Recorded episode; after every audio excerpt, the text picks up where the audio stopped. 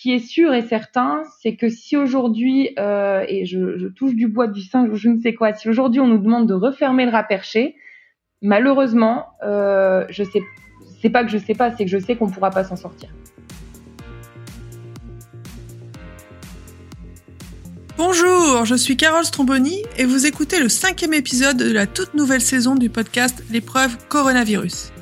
Avec Simon Loris, nous suivons Amandine, Ange et les habitués du café-restaurant Le Raperché dans le nord de la France, à Arras.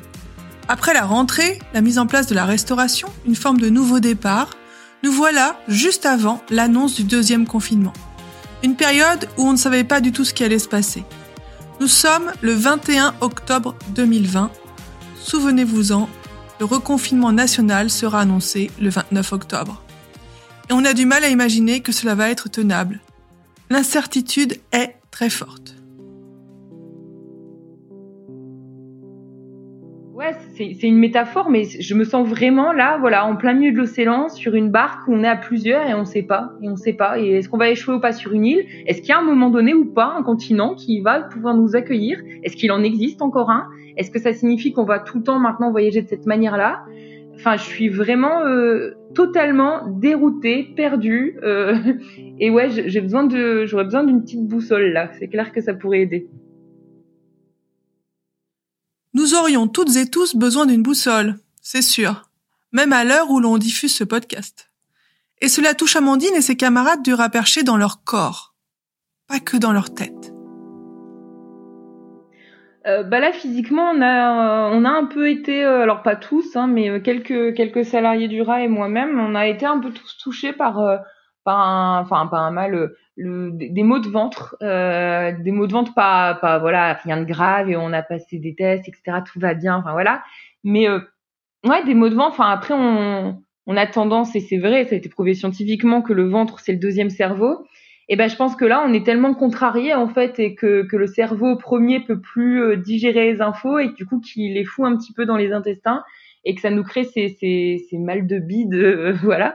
Parce que parce qu'à un moment donné ça ça ça ça vient sur les tripes quoi. Ça touche aux tripes ça touche aux sensibles ça touche au cœur même de ce qu'on est et et, euh, donc ouais là l'état de santé enfin en tout cas les les petits traumas d'un point de vue corporel qu'on pourrait ressentir c'est ceci ces derniers temps c'est euh, le deuxième cerveau qui se réveille et qui prend un petit peu euh, euh, bah, la, place du premier en disant écoutez, va peut-être falloir qu'on réfléchisse à lever un peu le pied quoi ou à penser différemment ou à s'écouter davantage ou à se poser davantage. Enfin voilà. Donc là d'un point de vue corporel c'est ça qui se réveille en ce moment.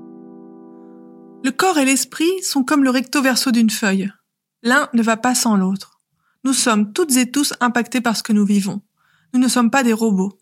Et pour le rapercher, c'est aussi le moment de voir si les paris de la rentrée, avec la mise en place d'une offre de restauration notamment, ont réussi ou pas. On avait fait pas mal de paris en, en essayant de d'accepter. On s'est tourné vers d'autres projets. On a développé effectivement euh, bah, la partie restauration. Donc on propose maintenant de la restauration tous les midis. On propose aussi de la petite restauration le soir. C'était une, une volonté aussi pour essayer de retrouver une convivialité, ne serait-ce qu'autour d'un repas. Alors ça a plutôt bien fonctionné. Ça a plu en tout cas à, à beaucoup d'usagers du raperché. Euh, est-ce qu'on a ou pas réussi ce, ce, pari, ce défi qui était de au moins essayer de tenir la barre et le cap? Euh, Malheureusement non, pas encore. On a encore euh, une, une baisse importante de chiffre d'affaires par rapport à ce qui avait été fait avant. On n'a pas retrouvé encore la fréquentation euh, comme euh, comme comme elle l'était avant période du Covid. Euh, on voit encore certains publics qui continuent de venir, qui sont voilà, qui sont là, qui sont présents, qui nous soutiennent. Euh, beaucoup d'autres qui euh, ne viennent plus et on a on a des raisons. Hein. On a par exemple le fait que certains ont encore peur de, de sortir, d'aller dans des établissements euh, recevant du public. D'autres justement sont dans un refus de, de, sortir en devant suivre un protocole sanitaire qui ne qui correspond pas à leurs attentes. Donc le port du masque, le gel hydroalcoolique, les distances de sécurité, etc. Ça va remonter? Enfin, le raperché comme, euh, comme d'autres, euh, on fait en fonction de ce qui est possible. Thomas, usager du raperché. Et on a beau s'adapter, à un moment, quand on est dans la convivialité, la convivialité, ça reste des gens ensemble. Euh, faire des spectacles, c'est compliqué, tu peux pas faire un spectacle devant 10 personnes, donc il faut qu'il y ait des limites qui soient repoussées pour pouvoir reprendre, euh, reprendre une vie culturelle. Et puis d'autres aussi se sont rendus compte qu'ils pouvaient redécouvrir le rap perché autrement et ailleurs. C'est-à-dire qu'ils se retrouvent entre habitués du rap perché, entre usagers du rap perché, en dehors de l'établissement du rap perché, euh, dans un cadre de convivialité avec euh, bah, la mise en place de ce qu'on faisait avant, des jeux de société, une possibilité de, de pouvoir échanger, de débattre autour d'un événement culturel. Et comme nous, on peut plus le proposer au rap perché, eh ben euh, c'est un peu comme si le rap perché avait été délocalisé quoi. Et même ces groupes qui sont créés, ils se sont appelés les petits rats quoi. Et euh, ils se retrouvent en dehors du rap perché pour refaire les choses qu'on ne peut plus faire aujourd'hui au rap perché. À la, à la, fois, c'est étonnant parce que c'est un échec pour nous dans le sens où euh, on se rend bien compte que effectivement certaines valeurs et activités qu'on proposait au rap perché étaient essentielles aux usagers et c'est que c'est pour cette raison qu'ils venaient. Et à la fois, on se dit, on a quand même réussi un autre pari qui était celui de, de planter des petites graines et d'essaimer ses valeurs et ses idées ailleurs. C'est-à-dire que à un moment donné, il faut aussi qu'on accepte une autre idée, c'est que le raperché puisse exister euh, sans nous, euh, avec d'autres formes, en étant non plus matérialisé par un établissement, mais que comme ce sont des valeurs importantes, fondamentales et humaines, qu'elles peuvent être développées autrement par d'autres personnes, et que c'est aussi une bonne chose en fait et semer ses graines et ses valeurs. Peut-être un début de processus de deuil, où l'on accepte que l'établissement, le rat perché, ne survivra peut-être pas, mais que ses valeurs et la communauté, les liens sociaux qui y sont nés, lui survivront. Seul l'avenir le dira. En tout cas, à ce moment-là, la situation reste critique d'un point de vue financier qui est sûr et certain, c'est que si aujourd'hui, euh, et je, touche du bois du singe ou je ne sais quoi, si aujourd'hui on nous demande de refermer le raperché, malheureusement, euh, je sais, c'est pas que je sais pas, c'est que je sais qu'on pourra pas s'en sortir. On pourra plus réouvrir ensuite. Ça sera pas possible. Financièrement, on pourra plus. Pas parce qu'on aura perdu l'envie de se battre ou les valeurs, etc. Ça, elles seront toujours là et voilà. Mais d'un point de vue du modèle économique, d'un point de vue de la trésorerie, d'un point de vue, enfin, on, on, on, puise dans nos réserves en fait. On a puisé déjà dans nos réserves, on continue de puiser dans nos réserves, mais là les réserves elles sont vraiment affaiblies et, euh, et, et si s'il y a s'il y a refermeture, à moins qu'on nous donne des aides qui correspondent vraiment euh, à, à toutes les charges qu'on devrait avoir en période de fermeture, plus au chiffre d'affaires qu'on n'aura pas fait, euh, plus au chômage partiel pour les pour les charges salariales, etc. Euh, à moins de ça, sinon on, on peut plus. On a encore des emprunts à rembourser.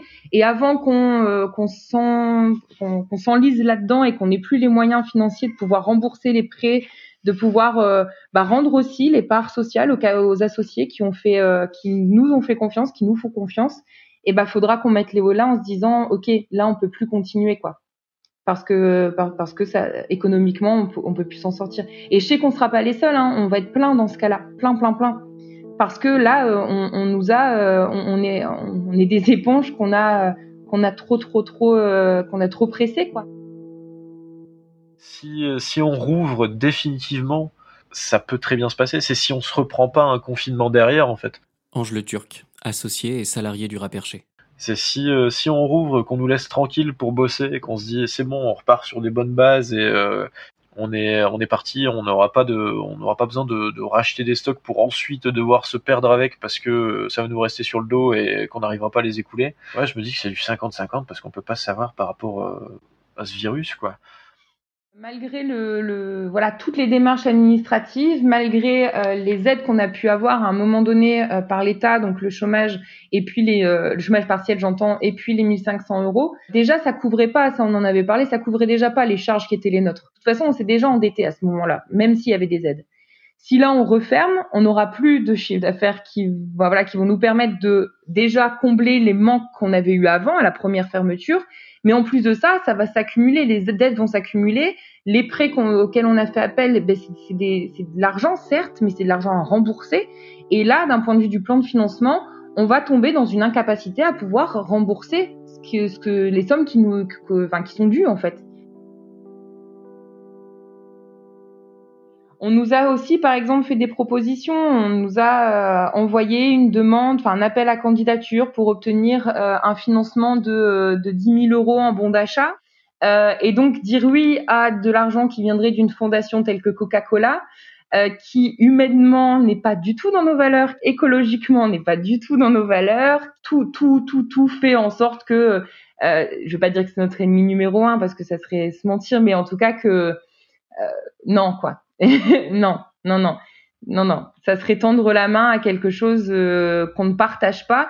Et si les usagers viennent au rat perché, c'est aussi en croyance euh, de, des valeurs qu'on défend et qui sont justement dans un combat. Et je pense qu'à un moment donné, la plus belle des, forces et le plus grand des courages, c'est aussi de renoncer à un combat et de, s'opposer à des choses qui qui sont pas euh, dans, ce qu'on défend, qui sont pas ce qu'on est profondément en tant qu'être humain.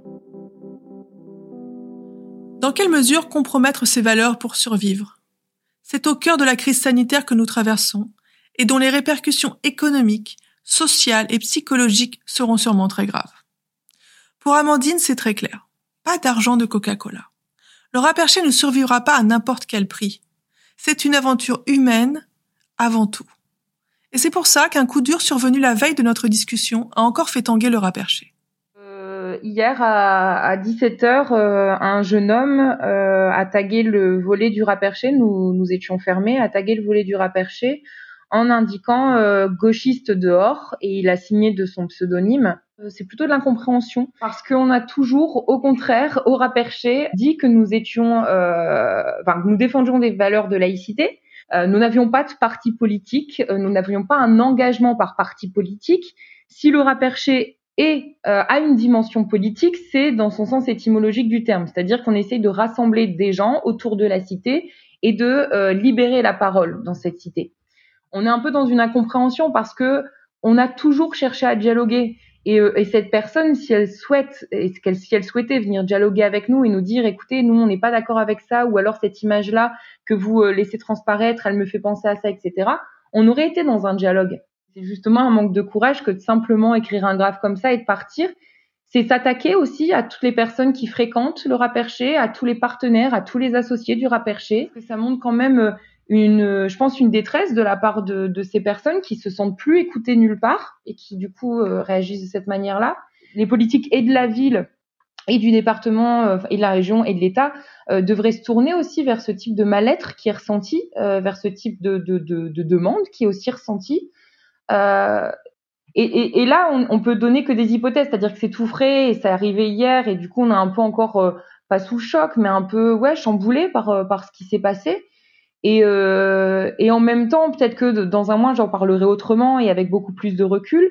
En tout cas, c'est sûr que c'est un, un, un, nouveau coup, un nouveau coup d'épée. Cette fois-ci, c'est plus une épée Damoclès, mais c'est un petit coup par derrière, quoi, et une petite queue de poisson, je sais pas mais qui, euh, enfin voilà, on n'avait pas, on n'avait pas besoin de ça à l'heure d'aujourd'hui. On a déjà d'autres chats et euh, voilà, un supplémentaire, ça va bien quoi. La prochaine fois, euh, restez un petit peu puis venez parler avec nous et vous enfuyez pas en courant. Il se trouve que cette personne qui a tagué la devanture a profité de l'importante couverture médiatique dans la région, car le raperché y compte beaucoup, pour se faire de la publicité. Donc, nous ne lui en ferons pas plus. Ce qui est clair ici, c'est l'ouverture que prône le raperché, qui veut rassembler des gens autour de la cité et libérer la parole. Amandine reste droite dans ses bottes, et ça fait du bien. Mais cela n'exonère pas de douter, de s'inquiéter. Je ne sais pas si à un moment donné ça va finir.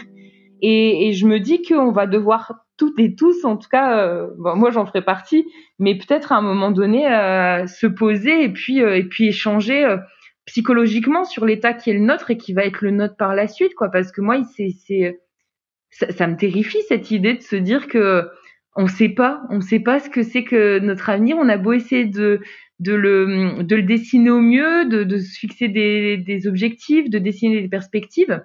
En fait, on n'est pas maître de ce qui se passe. C'est ça, c'est, c'est ça qui est, qui est perturbant.